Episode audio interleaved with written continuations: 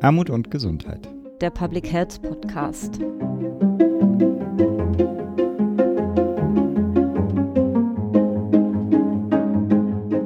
Ja, herzlich willkommen zur inzwischen fünften Folge des Podcasts Armut und Gesundheit, der Public Health Podcast. Heute sitzen wir wieder in neuer Konstellation zusammen. Das Kongressteam vertrete ich heute alleine. Mein Name ist Marin Janella, glücklicherweise wieder mit dabei, ist aber unser Mitpodcaster Philipp Schunke. Hallo lieber Philipp. Hallo. Und erfreulicherweise auch wieder mit dabei sind Gäste, und zwar heute Mitglieder des Programmkomitees Gesundheitsberichterstattung. Das Komitee besteht insgesamt aus fünf Mitgliedern.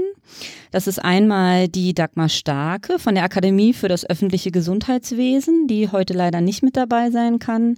Genauso wie Burkhard Gusi, tätig an der Freien Universität Berlin und der Deutschen Gesellschaft für Public Health.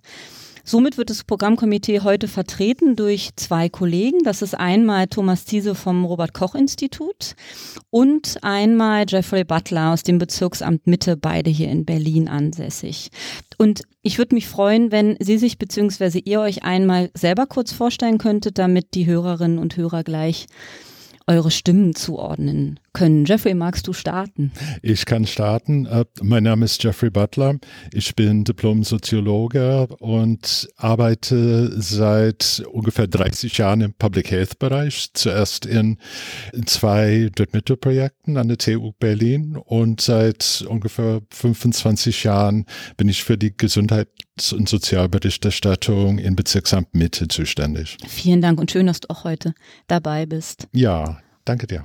Dann würde ich Herrn Ziese Sie einmal bitten, sich auch kurz vorzustellen. Heute auf einer Tagung und gerade aus dem Workshop rausgesprungen, um uns für den Podcast zur Verfügung zu stehen. Vielen Dank erstmal dafür. Ja, gerne. Und ich glaube, man hört das auch ein bisschen im Hintergrund. Ja, ähm, angenehm. bisschen wuselig. Äh, ja, mein Name ist Thomas Ziese. Ich bin medizinischer Epidemiologe und arbeite ähnlich wie Jeffrey auch schon seit über 20 Jahren im Bereich Public Health. Konkret arbeite ich am Robert-Koch-Institut und leite dort die Gesundheitsberichterstattung des Bundes. Spannend. Prima, vielen Dank. Ja, absolut. Dann, um nochmal ein bisschen dieses Handlungsfeld einzuführen. Gesundheitsberichterstattung, wir sagen im Rahmen des Kongressprogramms oft Daten für Taten. Würde ich dich, Jeffrey, nochmal bitten, du bist ja seit Anbeginn des Kongresses und auch dieses Themenstrangs mit dabei. Zum einen, weil du so lange schon in Mitte die GBE machst, aber auch, weil du uns schon so lange im Rahmen des Kongresskontexts verbunden bist. Das fände ich spannend, wenn du noch mal einen kurzen Abriss machen könntest, wie dieses Thema in den Kongress kam und wie es sich weiterentwickelt hat. Ja, bei dem Thema Daten für Taten geht es. Das ist so brutal. Daten für Taten. Wer hat sich das denn ausgedacht? Das klingt so aggressiv. Ich kann mich auch nicht ganz genau nicht äh, daran erinnern, aber es, es kam aus der Literatur so, okay. äh, Mitte ja, der 90er Jahren. Ja? Gerne. Das, die Gesundheitsberichterstattung äh, ist erstmalig richtig groß aufgetreten, auch im englischsprachigen Raum. Und da kam eben auch dieser Slogan auf Data for Action. Ja, okay, Action. Der klingt dann nicht so, ja. Action ist noch ein bisschen was anderes und hat, damit es sich auch reimt, wurden halt aus der Action, wurden dann die Taten okay. zu den Daten. Ja, wollte gar nicht unterbrechen, aber das sollte man sich noch überlegen, ob man da nochmal ein anderes Wort findet. Ich mhm. finde, das hat, hat ähm, keine positive Konnotation bei mir, aber bitte. nee, das kann man nachvollziehen und äh, ich denke, wir haben den, wir sind auch an, an diesem Begriff ein bisschen, äh, wir haben uns daran gewöhnt, aber wir sind auch ein bisschen darüber hinweg. Ja, ja. Ähm, ich wäre auch ohne, ohne weiteres könnte ich deine Unterstützung oder deinen Punkt unterstützen. Und man, man fing an, so in, in den ersten Jahren, äh, fing an mit, äh, mit drei verschiedenen Ebenen äh, in der Gesundheitsberichterstattung äh, auf, auf dem Kongress Armut und Gesundheit. Ich hatte so als jemand, der, der richtig äh, in der Kommune oder Berliner Bezirk äh, das Themengebiet äh, beackert habe, hatte ich so diese, die Koordination für kommunale Gesundheitsberichterstattung mehr oder minder deutschlandweit mhm. wollten wir spannende Ergebnisse, einfach das, was was dann auch beim Volk gut ankommen würde. Professor Dr. Meinerschmidt, der inzwischen emeritiert ist, hat äh, den Bereich ähm, Landesgesundheitsberichterstattung, so aus, äh, aus der Berliner Senatsverwaltung, damals glaube ich, war nur Gesundheit und das Robert Koch Institut äh, in verschiedenen. Äh, Thomas, warst du ganz am Anfang dabei für das Robert Koch Institut für für die nationale Ebene oder hatte Thomas Lampert da? Nee, ich bin, glaube ich, seit dem zweiten oder dritten Kongress. Auch seit dem dritten. Genau, wow. dann, dann, dann mhm. warst ja, du, ja. Toll, warst ja. du von, damals auch, auch, auch dabei gewesen.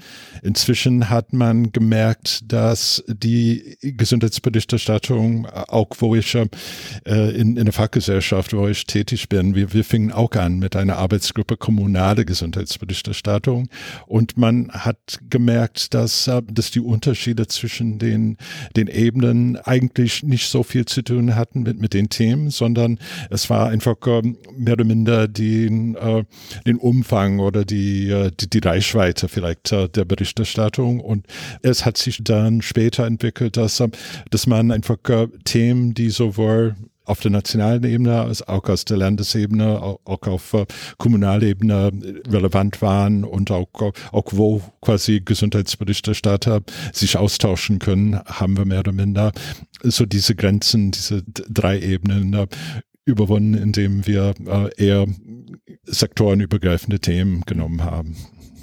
Und das war ursprünglich so, bevor der Kongress sich so weiterentwickelt hat, dass sich Abstracts für diese einzelnen Themenfelder bewerben können, oder nicht die Abstracts bewerben sich, sondern die Akteure, die sie einreichen natürlich, war das so, dass ihr immer die Gestalter war dieser Veranstaltungen. Ne? Also eine für, für den Bereich Bund, eine für den Bereich Land und eine für den Bereich Kommune. Und seitdem wir ein anderes Konzept fahren, nämlich dass man sich bewerben kann für den Kongress, haben wir diese drei Ebenen aufgelöst, weil wir gemerkt haben, dass wir dieser Vielzahl an Abstracts und an Akteuren, die sich auch in dem Bereich GBE tummeln, das unterscheidet sich von Jahr zu Jahr, mal sind es mehr Abstracts, mal weniger, um denen auch nochmal anders Raum zu geben. Im Rahmen des Kongresses entwickeln wir im Prinzip jedes Jahr eine neue Struktur mhm. ähm, und haben uns ein bisschen gelöst von dem, von der Bund-Land-Kommune-Struktur als Vorgabe, aber in den Jahren, in denen es natürlich passt, ähm, machen wir das weiter. Das fällt mir dann noch als Ergänzung zu ein.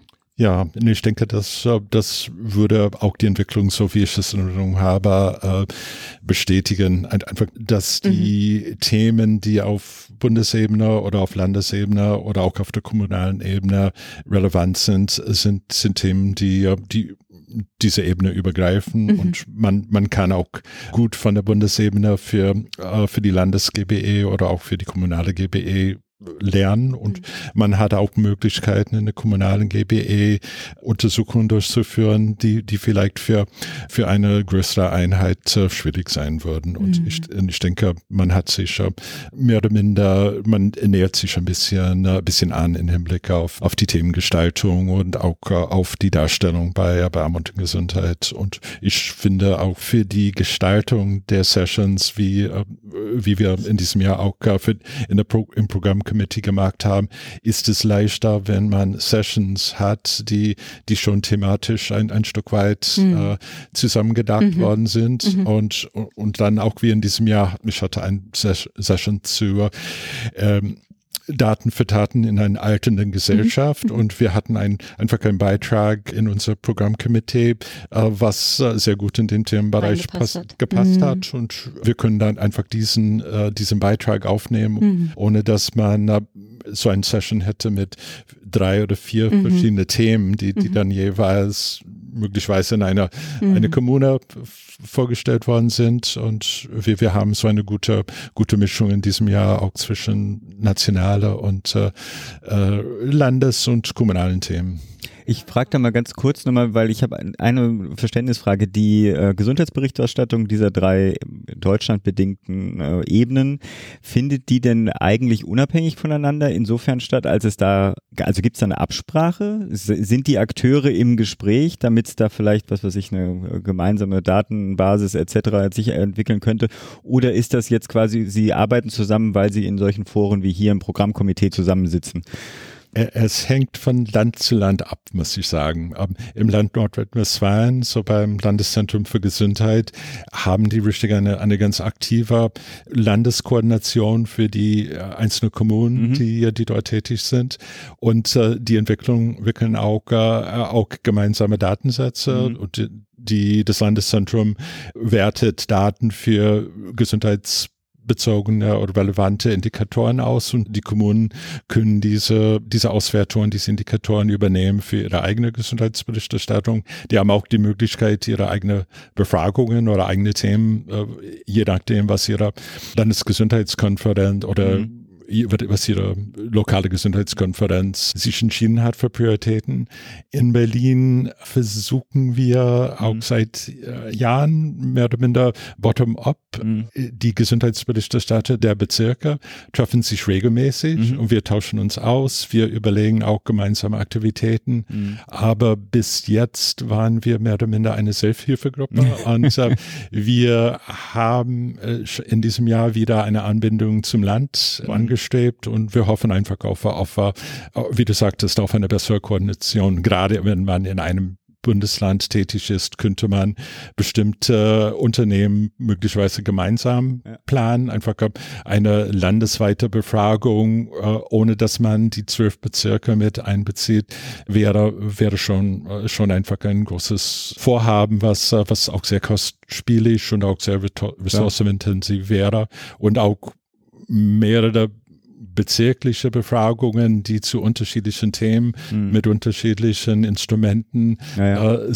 sind auch äh, nicht, äh, nicht gut miteinander vereinbar oder äh, zu koordinieren. Und ich denke, so diese, diese Zusammenarbeit mindestens Landes- und kommunaler Ebene ist schon wichtig. Und auf der Bundesebene äh, bekommen wir in jedem Fall äh, Daten für Themen, die, die einfach auf Landesebene oder auf kommunalen Ebene zu klein, so, so äh, kleingliedrig sind, dass, dass man dann die eigenen Daten dafür bekommen kann. Und gerade diese Verbindung zwischen Gesundheitsberichterstattung und Gesundheitsmonitoring bei Robert Koch Institute gibt Daten einfach, die man auf der kommunalen Ebene normalerweise nicht, äh, nicht bekommen kann, mindestens nicht aus der, aus der amtlichen Statistik. Ich bin so ein bisschen Lokalpatriot bei sowas. Wenn NRW das hinkriegt, dann müsste das ja Berlin doch, also allein auch aus der räumlichen Nähe heraus, und da nehme ich natürlich das Robert-Koch-Institut gleich mit, müsste das doch möglich sein. Aber gut, das ist ein anderes Thema. Ja, aber ich, mein, ja. nee, das ist, ist, ist, ganz wichtig, glaube ich. Ja? Mhm. Weil äh, Gesundheitsberichterstattung ist ja ein System, was sich halt über die verschiedenen Gebietskörperschaften, also Bund, Länder und Kommune orientiert und auch die, also die Zusammenarbeit zwischen der Bundesebene, also RKI, mhm. zusammen mit dem Statistischen Bundesamt und den Ländern mhm. ist sehr gut. Also es gibt Gremien, die kontinuierlich tagen und wir machen auch jedes Jahr seit 20 Jahren auch schon, also fast genauso lange wie der Kongress existiert, Bund-Länder-Workshops, mhm. wo man sich dann auf gemeinsame Themen nochmal konzentriert, auf neue methodische Entwicklungen. Also da ist der Austausch ganz intensiv. Mhm. Es gibt auch einen gemeinsamen Indikatorensatz, sodass die Zahlen so gut wie möglich vergleichbar sind mhm. zwischen den Ländern und der Bundesebene. Und wir wiederum sind dann auch das Scharnier auf die EU-Ebene. Dass okay. man also versucht, da auch internationale Vergleiche mit einzubauen. Und wie gesagt, innerhalb der Länder ist das unterschiedlich organisiert, aber in fast jedem Land ist auch die Gesundheitsberichterstattung gesetzlich verankert. Mhm. Und das sind eigentlich großartige Erfolge, die man da erzielt hat. Und deswegen ist auch aus unserer Perspektive die Sichtbarkeit der Gesundheitsberichterstattung auf dem Kongress Armut und Gesundheit, mhm. das ist halt der größte Kongress, den wir haben, ist ein ganz wichtiger Punkt dass man auch die Gesundheitsberichterstattung als System wahrnimmt und nicht nur als Teil von verschiedenen Inhalten. Ja. Genau. Auf jeden Fall und noch als Ergänzung dazu, ich würde zu einem späteren Zeitpunkt da gern nochmal drauf zurückkommen wollen, aber eine der aktuellsten Aktivitäten, zumindest von denen ich mitbekommen habe, war auch ein Bund-Länder-Zusammenschluss, um sowas wie eine Präventionsberichterstattung zu entwickeln. Da würde ich gerne zu einem späteren Zeitpunkt nochmal drauf mhm. zurückkommen, was das, was das heißt und was das für eine Weiterentwicklung wäre zu der, zu der GBE, wie vielleicht viele jetzt vermuten würden, dass sie, dass sie angelegt ist. Aber Herr Ziese, ich würde noch Sie noch mal gerne fragen wollen. Der Kongress Armut und Gesundheit im nächsten Jahr hat sich ja das Schwerpunktthema Gender auf die Fahne geschrieben, weil er mhm. unter anderem am 8. März, dem Weltfrauentag, startet. Und wir haben ja auch das Programmkomitee Gender bzw. Gender-Aspekte in Public Health, haben Sie sich genannt, und mit Ihnen auch schon ein bisschen anskizziert, was Gender auch im Rahmen der GBE eigentlich heißt, mhm. äh, beziehungsweise eigentlich ja nach meinem aktuellen Wissensstand vor allem Geschlecht quasi heißt im Rahmen der GBE. Mhm. Und da würde ich Sie nochmal bitten wollen, ein bisschen herzuleiten, ähm, wie findet Gender im Rahmen der GBE aktuell eigentlich statt und was gibt es für Ideen, das gegebenenfalls weiterzuentwickeln? Ja, also der Bereich Gender war schon immer eine der Leitkategorien, wenn man so will, mhm. der Gesundheitsberichterstattung. Also es ist absoluter Standard, Geschlechter auch getrennt zu betrachten, wobei sich dann natürlich ein Begriffswechsel vollzogen hat. Zunächst war es eher das Geschlecht im Sinne von Sex. Mhm. Und jetzt fokussieren wir fast ausschließlich auf Gender. Es gibt auch ein, einmal als Querschnittsanforderung zieht sich das überall durch, durch alle Gesundheitsberichte, gibt dann aber auch ähm, Schwerpunktberichte, beispielsweise der Männergesundheitsbericht oder was wir jetzt aktuell in der Pipeline haben, ist ein Frauengesundheitsbericht, den wir im Auftrag des Bundesministeriums für Gesundheit durchführen. Wird der fertig sein zum nächsten Kongress? Voraussichtlich nicht. Das wäre natürlich wunderbar gewesen, den zum 8. März Absolut, zu haben. ja. Aber da laufen im Moment noch sehr aufwendige Qualitätssicherungsschleifen. Mhm. Okay. Das ist ja mehrstufig. Wir haben also mhm. Gutachterinnen und Gutachter.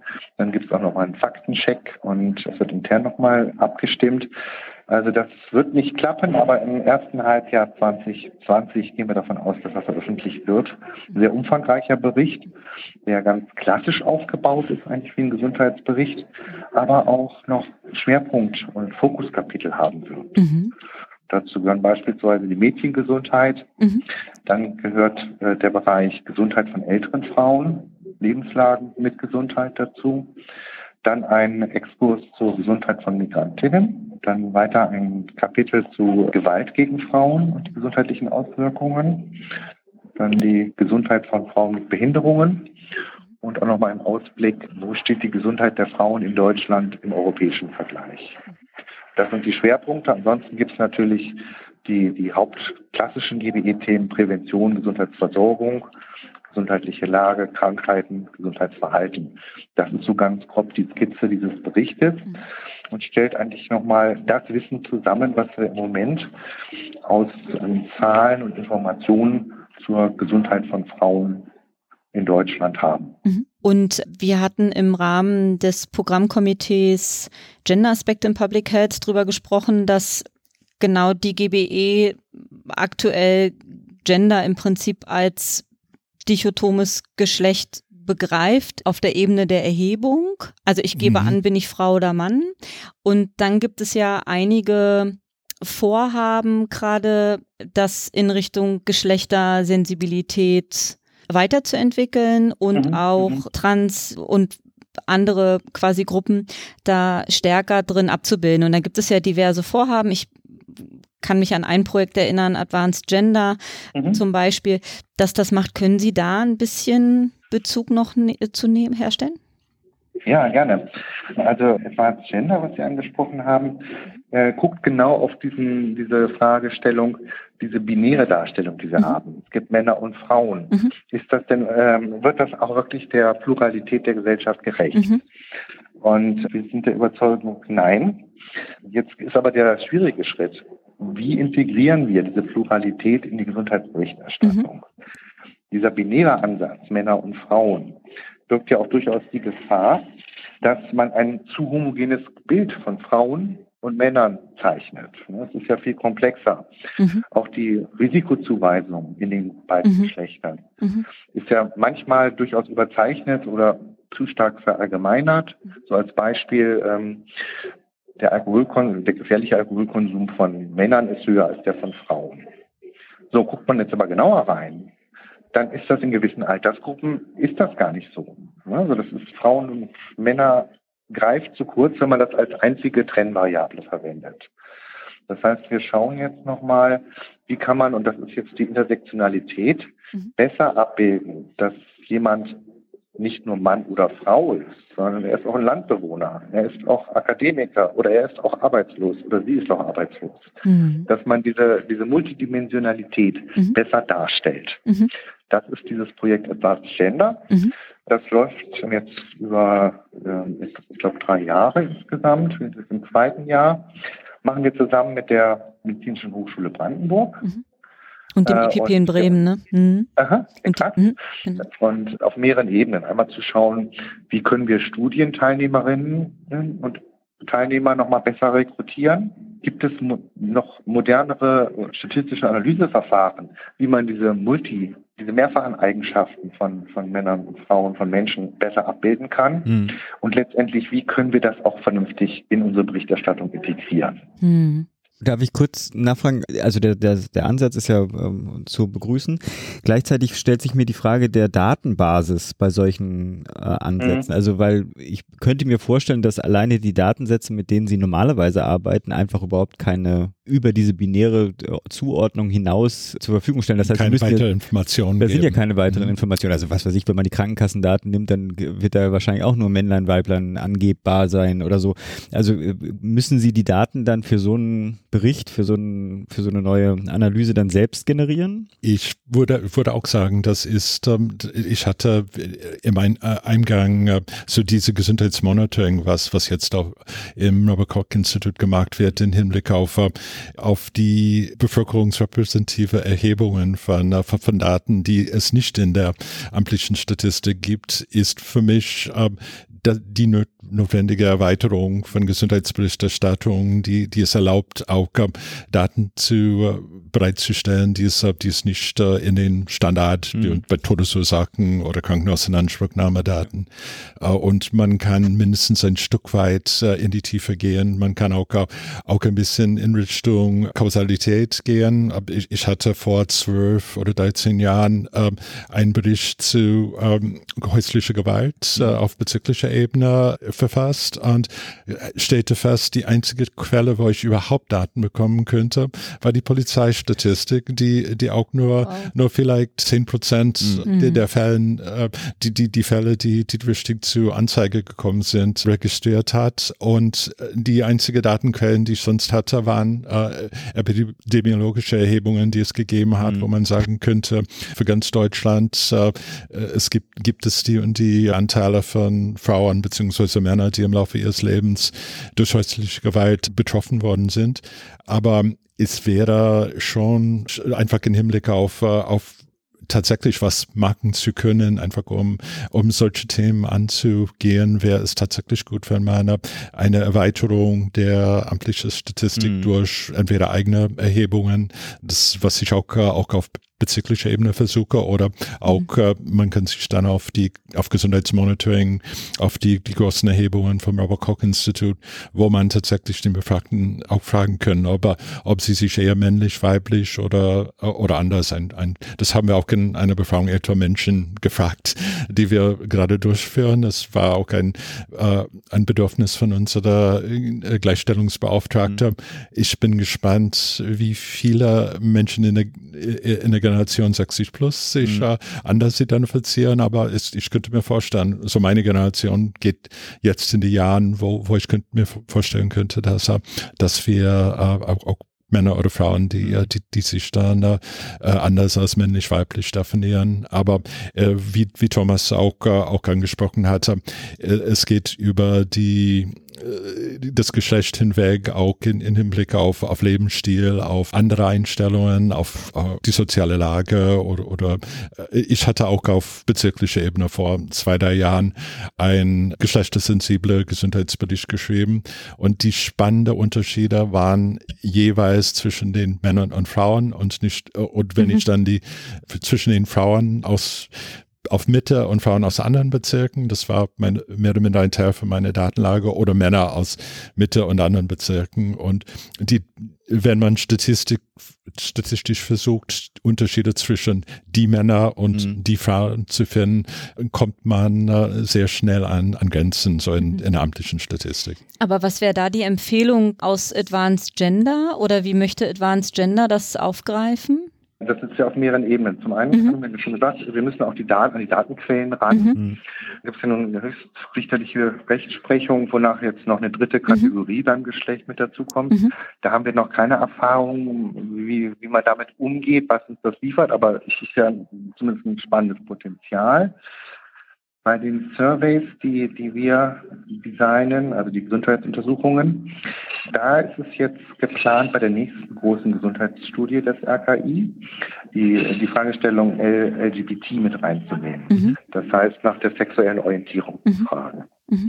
Da haben wir doch eine, eine gute Datenquelle, um die sexuelle Vielfalt in der Bevölkerung zumindest ansatzweise besser beschreiben zu können als bisher. Das, glaube ich, ist, ist nochmal ein großer Sprung vorwärts. Wir müssen gucken, wie gut das funktioniert. Steffi hat ja schon angedeutet, unterschiedliche Altersgruppen gehen da unterschiedlich mit um. Wir nehmen diese Frage nach der sexuellen Orientierung auch in kleinere Studien mit auf, um auch da nochmal zu schauen, was ist machbar. Also ich denke, auf der Datenebene kommen wir da gut voran. Mhm. Hier ist die Schlussfolgerung von Advanced Gender. Mhm. Das Projekt läuft noch, mhm. aber mhm. man kann davon aus, ausgehen, dass wir nicht alle Fragen mit quantitativen Datensätzen beantworten können. Mhm. mhm. Das heißt, für das, diese Felder, wo die Datenquellen an ihre Grenzen stoßen, stärker in Richtung qualitative Forschung zu gehen. Mhm. mhm. Das heißt, mit Fokusgruppen zu arbeiten, nochmal zu gucken, welche Informationsbedarfe gibt es, welche Informationen liefern eigentlich NGOs, Verbände, Interessengruppen, die, die kennen das System ja sehr gut, viel besser als, als das viele Datenquellen abbilden können, mhm. dass man empfiehlt, äh, diese Gruppen stärker sowohl in die Themenfindung als auch in die Interpretation der Ergebnisse mit einzubeziehen. Okay. Hm. Und wer da mehr zu hören möchte, den möchte ich herzlich einladen. Es wird ähm, eine Veranstaltung auf dem Kongress genau dazu geben, nämlich geschlechtliche und sexuelle Vielfalt, Herausforderungen für die Gesundheits- und Sozialberichterstattung, wo unter anderem Akteure des Robert Koch Institutes diese Fragen auch nochmal zur Diskussion stellen. Und es wird eine zweite Veranstaltung geben zu innovativen Ansätzen für die Integration von Geschlecht in die quantitative Gesundheitsforschung, nämlich das Verbundprojekt Inge um Gabriele Beute und Kolleginnen aus Bremen herum, die auch Teil der Fragestellungen, die wir jetzt gerade andiskutiert haben, auf dem Kongress weiter diskutieren werden. Das schon mal als Vorgeschmack und wer zu dieser Frage noch mal mehr in die Tiefe möchte um vielleicht erstmal noch abzuschließen, was oder dann damit weiterzumachen, was auf dem nächsten Kongress noch Thema sein wird im Bereich GBE. Das ist nämlich der von Jeffrey Butler gerade angesprochene Panel zu Daten für Taten in der alternden Gesellschaft, no. die du nicht im, im Kontext deiner Anstellung im Bezirksamt Mitte, sondern im Rahmen deiner Tätigkeit in der DGSMP eingereicht genau. hast. Genau. Ne? Ich werde mhm. auch äh, Ergebnisse von der Befragung, die ich mhm. im Rahmen meiner Arbeit mhm. äh, erhoben habe, aber äh, meine, die Organisation ist äh, im Rahmen der DGSMP. Ja. Mhm. Gib mir mal Übersetzung. DGSMP. Deutsche ja. Gesellschaft für Sorry. Sozialmedizin okay. und Prävention. Gut.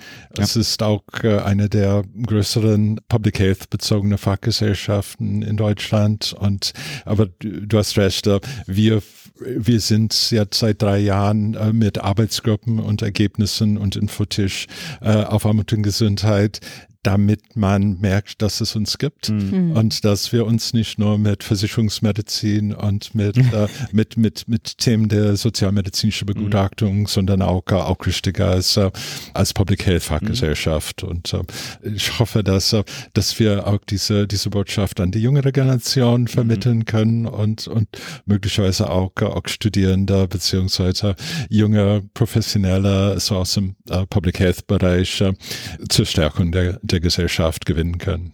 Schön. Ich glaube auch, dass das ganz spannende Tätigkeitsfelder sind und man da als Public Health Absolventin und Absolvent ein schönes Feld für sich, sich erarbeiten kann, wenn man daran Interesse hat. Und dann wird es noch eine Veranstaltung geben, die Thomas Ziese organisieren wird auf dem nächsten Kongress. Mögen Sie, Herr Ziese, da noch mal kurz selber was zu sagen und einladen, daran teilzunehmen? Äh, in Ergänzung zu den Veranstaltungen, die jetzt schon angesprochen waren, die alle einen GWE-Bezug haben, gibt es auch noch einen Workshop, in dem das RKI wichtige Aspekte Gesundheitsberichterstattung darstellt. Dazu wird voraussichtlich gehören nochmal Migration und Gesundheit. Wie wollen wir das in der Zukunft weiterführen? Der Bereich Einbeziehung der älteren Generation in, die Gesundheitsservice des Robert-Koch-Institut sowie der, der Bereich Surveillance von Krankheiten. Wie wird sich das entwickeln? Auch im Zusammenhang, ein wichtiger Aspekt dabei wird auch sein Mental Health Surveillance. Mhm. Was plant das RKI auf dieser Ebene? Mhm. Wir würden uns freuen, wenn dort auch möglichst viele Kolleginnen und Kollegen zuhören und mitdiskutieren. Toll, dann würde ich gerne noch mal einen Schritt weiter kommen in der Diskussion. Und zwar haben wir jetzt sehr viel über die klassische GBE und wie wir sie verstehen und vor welchen Herausforderungen sie steht, wenn es um Geschlecht und Gender geht, gesprochen. Und ich würde gerne nochmal den Schritt weitergehen in die Richtung Präventionsberichterstattung. Wir haben ja heutzutage die besondere Herausforderung, dass wir immer mehr in Richtung gesundheitsförderliche Gestaltung von Lebenswelten gucken und aktiv sind und wegkommen immer stärker von dieser klassischen Verhaltensprävention. Mhm. Und das ist ja nicht neu, also das ist ja schon seit der Ottawa Charta klar, dass es irgendwie beides braucht und dass nur in einem gesunden Umfeld sich irgendwie Gesundheit entwickeln kann. Aber es gibt immer mehr Projekte und Ansätze, die in diese Richtung gehen und das seit Verabschiedung des Präventionsgesetzes ja noch mal mehr. Und das stellt aus meiner Sicht mm, und das wäre eine Frage in die Runde, die Gesundheitsberichterstattung auch nochmal von neue Herausforderungen. Ich zum Beispiel als jemand, die in einem gemeinnützigen Verein arbeitet, der auf Zuwendung angewiesen ist und Projektanträge stellt. Mir hilft das sehr, wenn ich mein Vorhaben datenbasiert stützen kann. Genau. Und mein Vorhaben auch datenbasiert evaluieren kann, ob das jetzt summativ ist oder formativ. Und da wäre nochmal die Frage, wo sehen Sie, wo seht ihr da Möglichkeiten, Herausforderungen? Gibt es sowas wie eine Präventionsberichterstattung schon? Wird die gerade entwickelt? Und wenn ja oder nein, in welche Richtung? Ja, ähm, es gibt einen, äh, einen entdeckten Schinken, der gerade als erster Präventionsbericht oder, äh, veröffentlicht wurde, beziehungsweise erschienen ist. Es hat auch sehr viel mehr oder minder mit dem Abstecken der Themen, die, die eigentlich für eine Präventionsberichterstattung relevant sind, äh, geht, geht um äh, sehr viel auf, äh, auf die Systeme, auf die, äh, das Zusammenwirken der verschiedenen Ebenen und so weiter ein. Ich hatte auch äh, zusammen mit Dagmar Starke und anderen äh, auch aus der DGSMP haben wir äh, so eine, eine Stellungnahme zu, zu neuen Präventionsbericht mhm. in der letzten Zeit herausgegeben. Mhm. Letzten Endes ist, finden wir, der Präventionsbericht äh, oder die Präventionsberichterstattung ist in jedem Fall etwas zu begrüßen. Einfach, dass man mhm. so viel Geld für Präventionsmaßnahmen ausgibt, äh, muss man tatsächlich einfach als Steuerzahler oder als verantwortliche Person äh, wissen, müssen oder können äh, einfach inwieweit so diese Maßnahmen A, auf gesundheitliche Problemlagen basiert sind. Das war das, was du, mhm. wo du gesprochen mhm. hast, dass man, dass man gerne, gerne wissen will, äh, wie sieht die Situation in, in dem Gebiet, wo, wo quasi mhm. die Maßnahme mhm. angesetzt werden soll. Mhm. Das ist etwas, was, was man mit äh, normalen äh, oder mit den üblichen Mitteln der Gesundheitsberichterstattung machen kann. So ein, einfach, wenn man im Kindergesundheit ist, äh, äh, dann in, in, in jedem Fall mit einer Auswertung der Schuleingangsuntersuchung mhm. im Hinblick auf die typische einfach Problemlagen.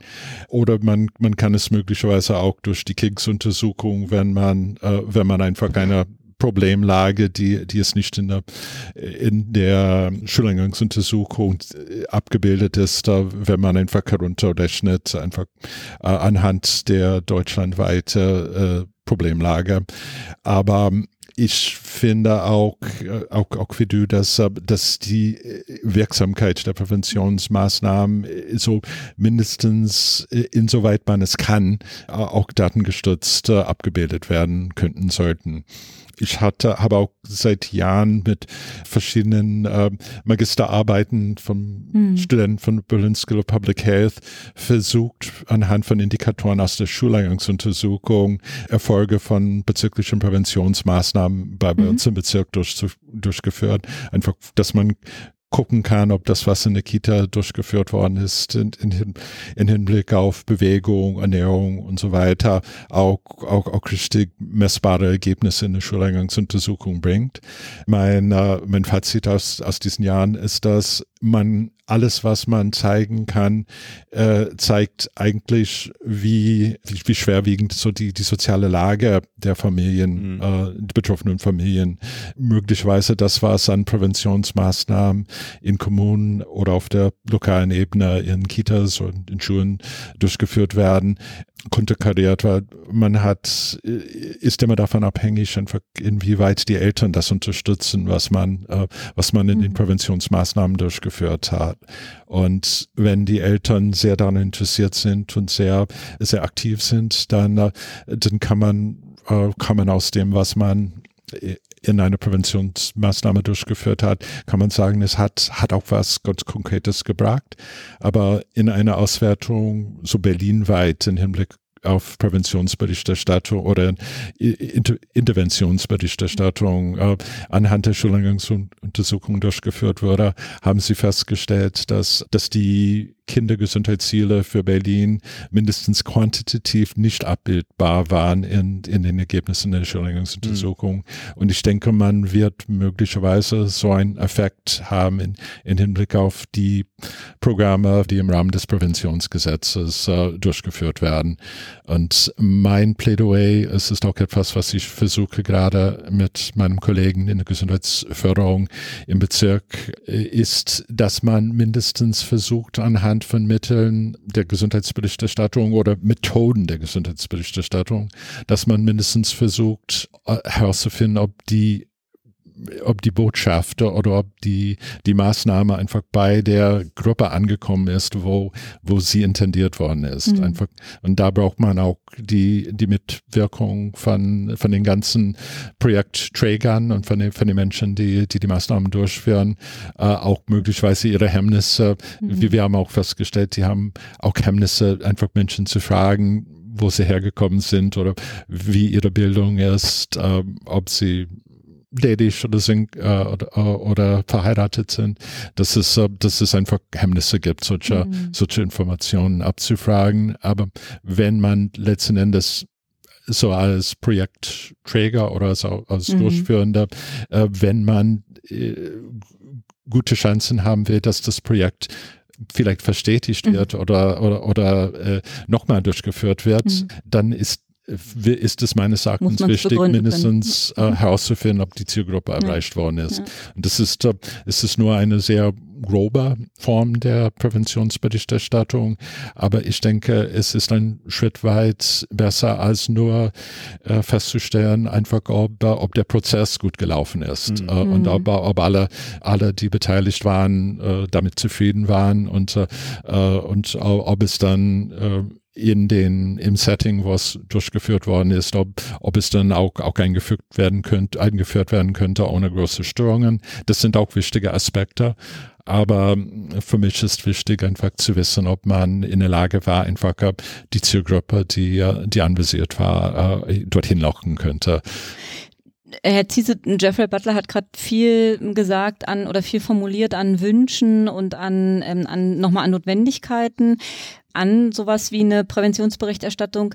Das Robert-Koch-Institut hat vor einiger Zeit in seinem Journal für Gesundheitsförderung nochmal einen Sonderbericht rausgegeben oder eine Sonderpublikation gemacht, genau zu dieser Frage Präventionsberichterstattung und es gab einen Workshop vom, von Bund mit den Ländern zusammen genau zu dieser Frage. Können Sie das vielleicht nochmal zum einen mit Ihrer Expertise ergänzen, was Jeffrey Butler gesagt hat, aber uns auch nochmal ein bisschen methodisch mitnehmen, wie so eine Präventionsberichterstattung aussehen könnte und was vielleicht auch fördernde und hemmende Bedingungen sind, sie aufzubauen?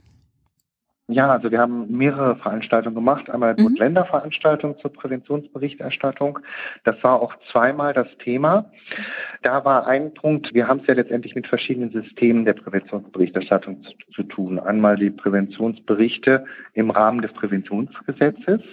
Da hat das RKI nur einen sehr kleinen Teil, nämlich die Determinanten anzuschauen. Mhm. Gleichzeitig gibt es ja auch auf den Ländern im Rahmen des Präventionsgesetzes eine Reihe von Aktivitäten, das mhm. weiß Jeffrey viel besser als ich, mhm. auch die jetzt mit den staatlichen Möglichkeiten durchgeführt werden. Und parallel dazu und dann idealerweise auch gut abgestimmt mit den Aktivitäten im Rahmen des Präventionsgesetzes. Mhm. Das heißt, da wurde nochmal geguckt, welche Möglichkeiten gibt es, ein enger Austausch zwischen den Ländern, dass man da voneinander lernen kann, Best-Practice-Modelle zu identifizieren. Dann hatten wir auch noch einen Workshop gemacht, Methoden der Präventionsberichterstattung. Präventionsberichterstattung ist ja ein Aspekt der Gesundheitsberichterstattung, mhm. wenn man so will, mhm. wo es dann eher, es ist jetzt sehr methodisch um attributable Risiken, Exzessmortalität, die Rolle von Burden of Disease geht, dass man einfach nochmal das Handwerkszeug abgleicht und auf den aktuellen Stand bringt und guckt, was kann man eigentlich noch nutzen.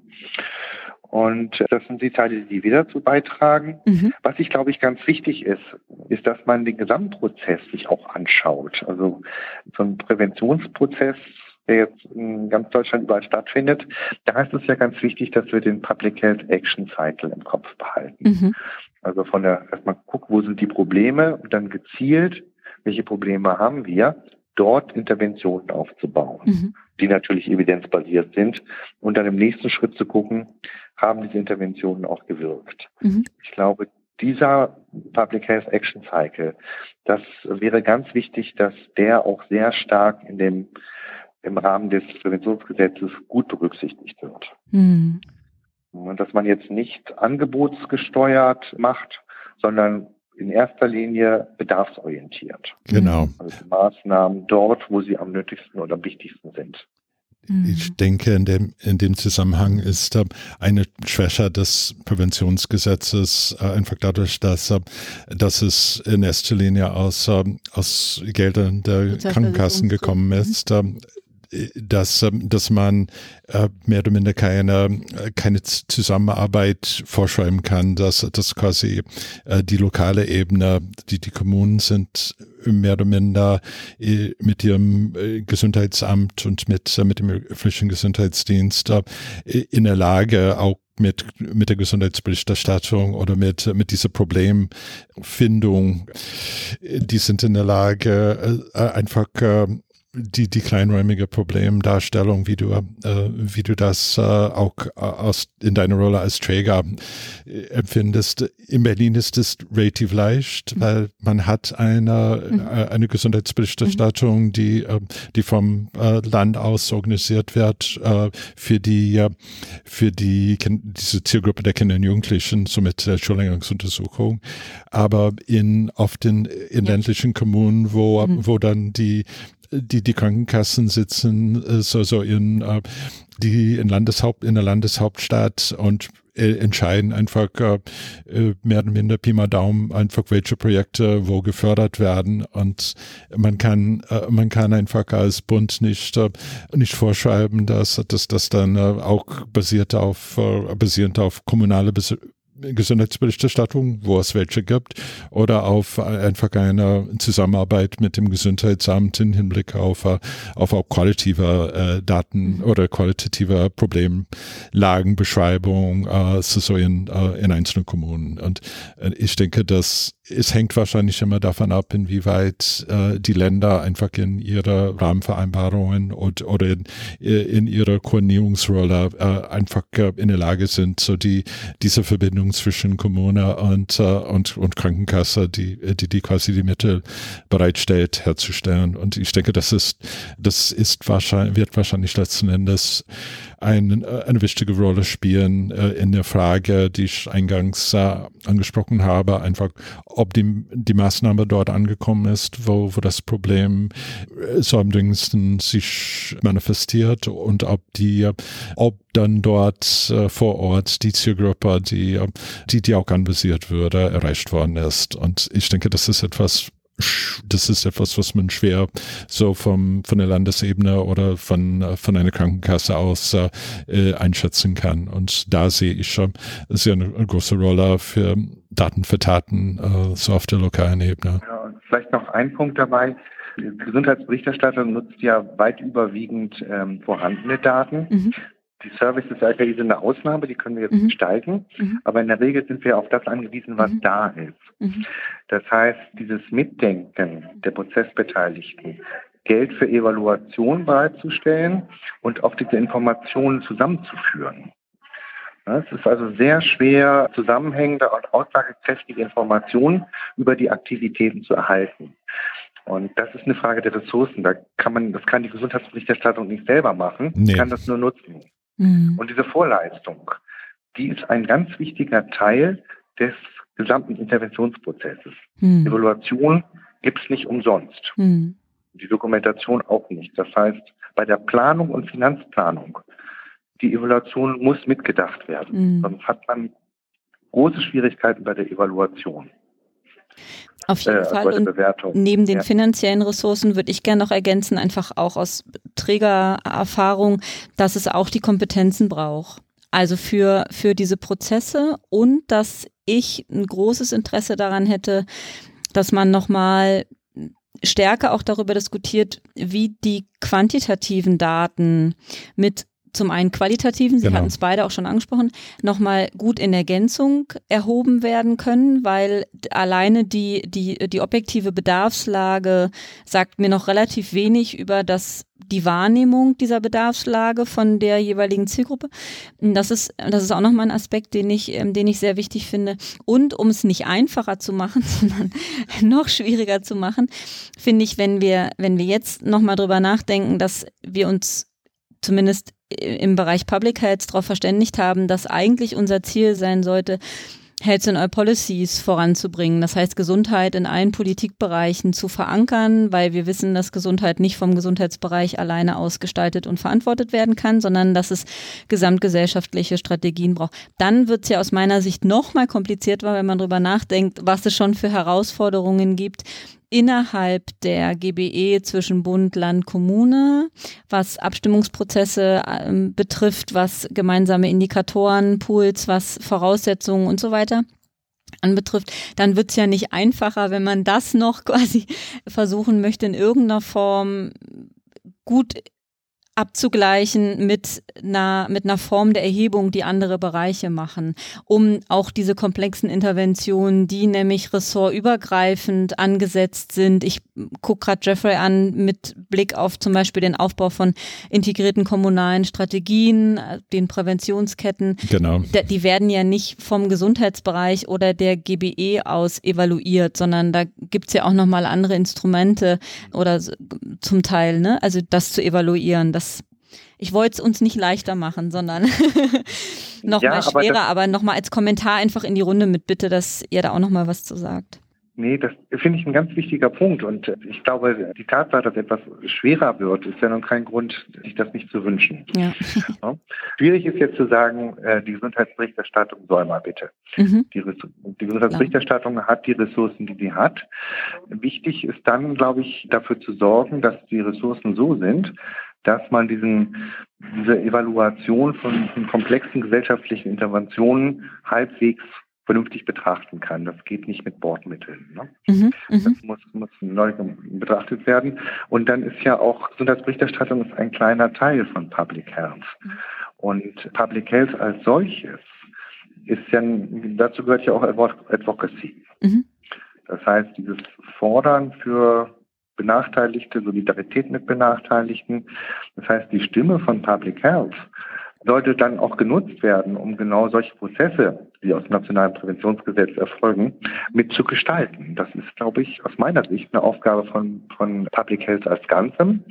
Und äh, die GBI kann dazu den Datenteil beitragen, Mhm. aber der Hauptjob betrifft den gesamten Public Health Sektor, dass Mhm. wir da eine Stimme formen. Hier, hier. Ich gehe nur ganz kurz auf, auf, auf deinen Beitrag mal zurück.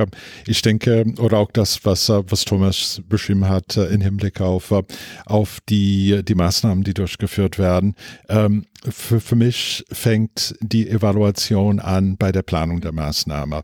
Und wenn derjenige, der die Maßnahme plant, in keinster Weise so eine T0, so eine Datenerhebung am Anfang und dann Datenerhebungen in relativ häufigen, so einmal im Jahr oder alle, alle halbe Jahr, je nachdem, wie lang die Maßnahme ist. Wenn man nicht regelmäßige Datenerhebungen hat, dann kann man äh, mit weder mit Mitteln der GBE noch mit, äh, mit anderen Mitteln äh, kann man keine vernünftige Evaluation machen. Und ich denke, das ist ein Plädoyer an diejenigen, die, äh, die, die sich dann äh, Projekte vornehmen, die, die, die quasi im Rahmen vom Präventionsgesetz äh, finanziert werden sollen, die sollten einfach richtig von Anfang an überlegen, wie, wie kann ich das, was ich mache, einfach transparent machen. Mhm. Und, und dann äh, die, diese Interaktion zwischen den unterschiedlichen äh, Ebenen kann äh, auf, auch auf lokaler Ebene schwierig sein, wenn, wenn es gerade äh, unterschiedliche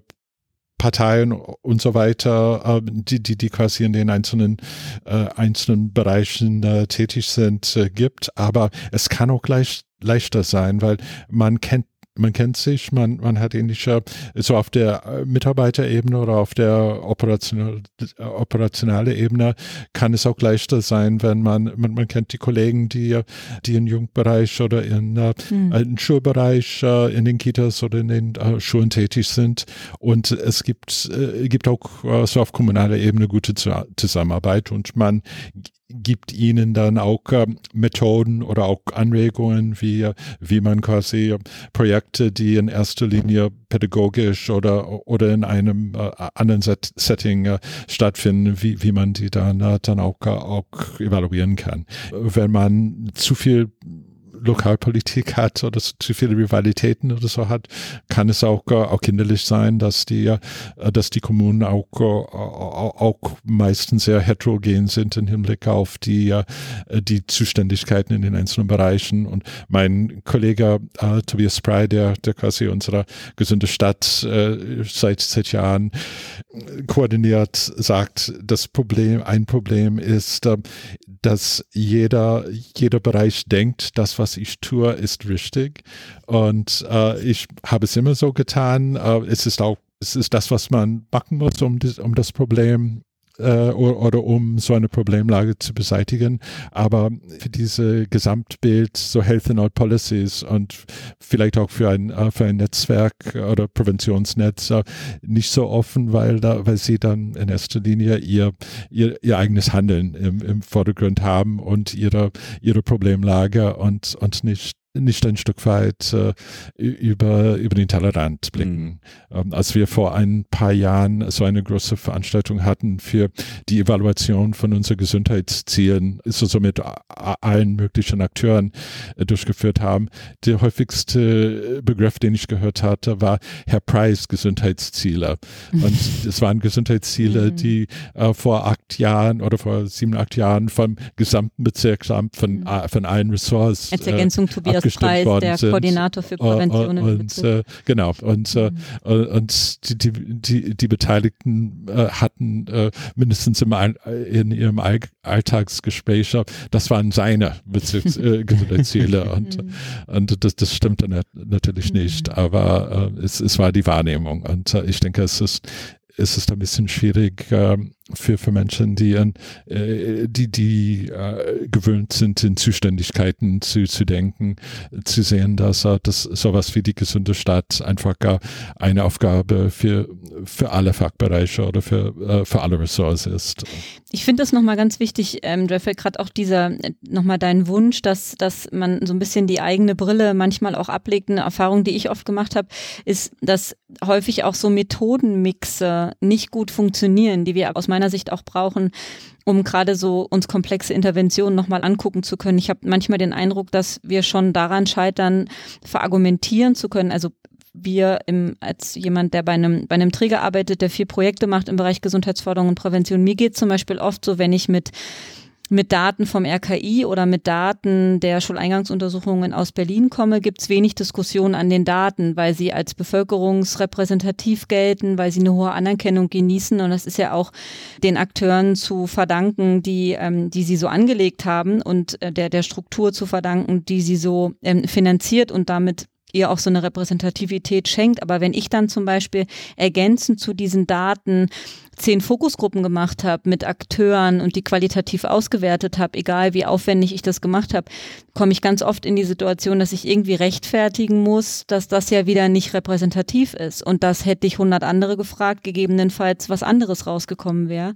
Und da auch gegenseitig so ein bisschen stärker für zu werben, dass es das ist und wenn ja, an welchen Stellen ist das quantitative Brauch, wann und wie es aber wirklich durch gute qualitative Forschung, die es gibt, ähm, ergänzt werden kann oder wo auch qualitative ähm, Forschung quantitative Aspekte sogar ersetzen kann oder so. Also das, das finde ich nochmal noch mal sehr spannend und auch nochmal aufgeschlossener zu sein für neuere Vorgehensweisen oder irgendwie auch Vorhaben, wenn man sich diesem Forschungsprozess aufschließt. Also ich erlebe ganz viel engagierte Akteure vor Ort, die, die mit ganz kreativen Ideen zu guten Ergebnissen kommen und sehr tief und sehr fundiert in, in, in bestimmte Lebenswelten um, abbilden können, aber es sind halt qualitative, qualitative Ergebnisse. Es sind dann halt fünf narrative Interviews, die ausgewertet werden, die aus meiner Sicht immer super ergänzen zu zum Beispiel Kickstarten oder zu Daten der Schuleignungsuntersuchung oder zu Daten von euch, Jeffrey in Ergänzung stehen, aber das ist immer, also an vielen Stellen häufig das, was aber die wenigste Durchschlagskraft kriegt, weil man sich immer wieder diesen Argumenten an diesen Argumenten abarbeiten muss, das ist nicht repräsentativ oder hättest du fünf andere gefragt, wärst du zu fünf anderen Ergebnissen gekommen oder von Fachkräften manchmal auch die Reaktion, das ist aber nicht mein Erleben. Also wen hast du denn da gefragt? In meinem Familienzentrum sind aber andere Familien. Das, was du hier an Ressourcen mhm. darstellst, was da vermeintlich da ist, nehme ich nicht wahr. Äh, gibt es Zeit für eine Anekdote aus Na, meiner Public Health Forschung vor, äh, vor meiner Zeit äh, in der Planenleitstelle im Tiergarten damals? Äh, ich war eben an Projekte im Forschungsverbund, in der Berliner Forschungsverbund Public Health tätig. Wir hatten Schwangerenbetreuung in Ost und West in jeweils zwei Bezirke untersucht. Mein Teil war am Anfang eine quantitative Befragung von äh, Hebammen, von äh, Schwangerenbetreuung, von niedergelassene äh, Gynäkologen, Gynäkologinnen. Und in diese quantitative Befragung haben wir festgestellt, dass die Zusammenarbeit zwischen Hebammen und niedergelassene Gynäkologen, Gynäkologinnen, Gynäkologinnen äh, viel stärker war in, damals war es richtig frisch, äh, Ostberlin, ehemals Ostberliner Bezirke, Lichtenberg und Hohenschönhausen. Und wir dachten, äh, ja, was, wo könnte, woran könnte das liegen? Kann es sein, dass die alle zusammen in Polikliniken gearbeitet hatte? Was, ist mhm. es eine äh, Spezi Spezifikum der, der ehemalige äh, DDR, so aus dem Gesundheitsbereich?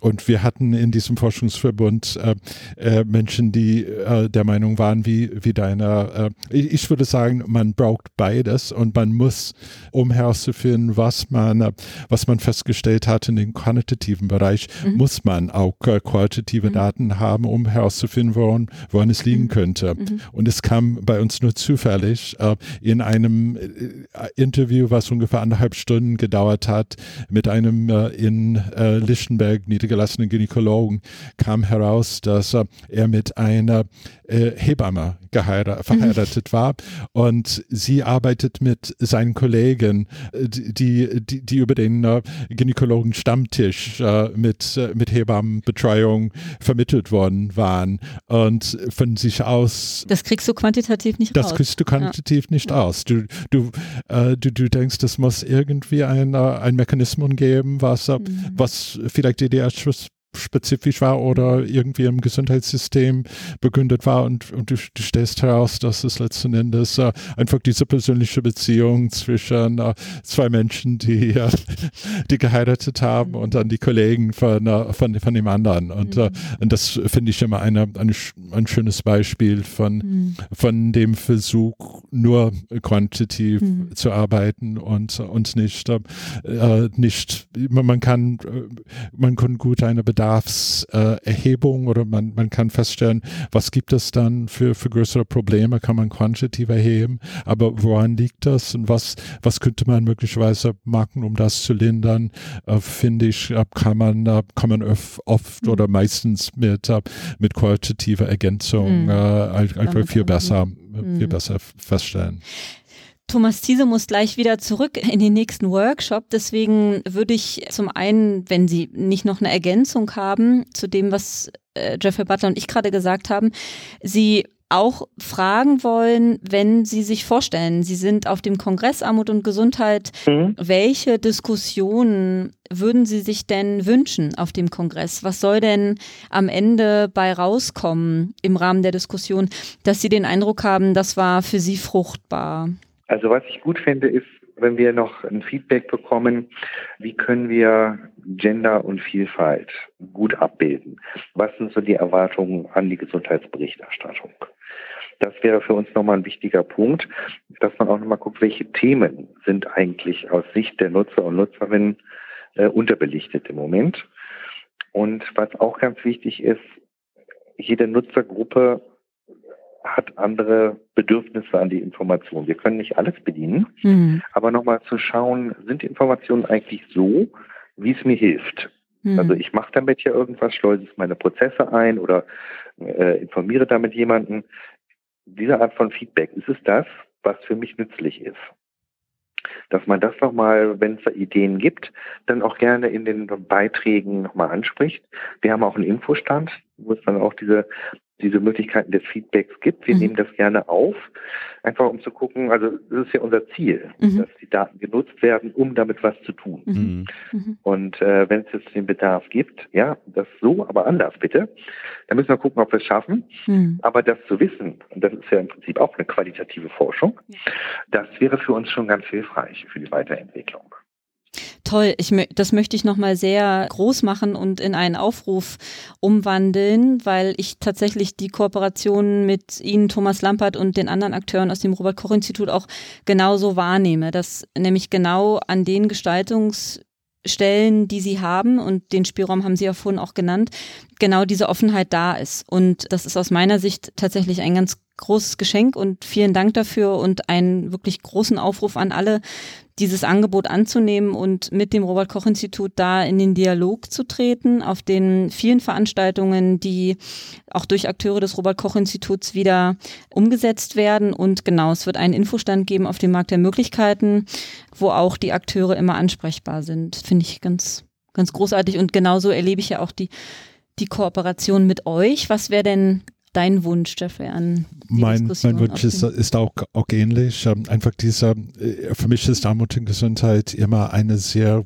gute, es ist so Austauschmöglichkeit zwischen, man, man sieht einfach das, was, äh, äh, man sieht Menschen, die ähnliche Probleme, ähnliche Themenfelder haben und bearbeiten als, als ich und äh, es gibt mir immer neue äh, Einsichten, Überlegungen, wie man, wie man das, was ich machen kann oder was ich im Rahmen meiner Möglichkeiten im Bezirk äh, machen kann, äh, wie man die, äh, die einfach äh, vielleicht effizienter oder auch besser einsetzen kann. Ich habe nicht ein großes Team oder ein großer Apparat. Ich bin mehr oder minder das Team, äh, aber ich, ich bekomme, bekomme immer auch, auch durch, durch das, was, was ich für für neue Erhebungen, neue Auswertungen beim Robert Koch Institut bekomme ich auch, auch immer wieder Anregungen für, für meine eigene Arbeit und, und die für mich ist, ich würde, würde Gesundheit, äh, Armut und Gesundheit äh, nicht missen wollen, einfach weil, weil es immer für mich ein, eine Möglichkeit ist, äh, so einen Blick, äh, richtig einen sehr äh, äh, intensiven Blick über den Tellerrand zu bekommen. Und, und dann kann ich sehen, ach, das haben sie dort gemacht, äh, vielleicht, äh, vielleicht gibt es die Möglichkeit, sowas in, in einer unserer äh, Projekte oder Befragungen auch einzurichten oder wie kann man äh, Probleme äh, besser lösen, als, als wir bislang versucht haben. Und äh, ich denke, ich, ich komme immer, immer vom, vom Kongress so richtig voll mit Ideen und, und auch Anregungen, einfach wie, wie ich meine Arbeit anders beziehungsweise auch besser machen kann. Schön. Ach, was für eine schöne, ja? eine schöne gegenseitige Wertschätzung. Damit möchte ich enden. Und äh, nochmal Danke sagen. Zum einen für das Gespräch heute, aber auch für die Unterstützung im Programmkomitee über das ganze Jahr. Und möchte uns verabschieden und bis zur nächsten Folge nochmal darauf hinweisen, dass man uns auf Twitter folgen kann unter kongress-aug und aufrufen, uns zu schreiben, wie euch und Ihnen diese Podcast-Folgen gefallen. Wir freuen uns da über Feedback. Und in diesem Sinne, machen Sie es gut und bis spätestens zum 8.3.2020 an der TU in Berlin zum dann 25. Kongress Armut und Gesundheit mit dem Themenblock Gesundheitsberichterstattung bzw. Daten für Taten. Tschüss. Tschüss. Tschüss. Tschüss.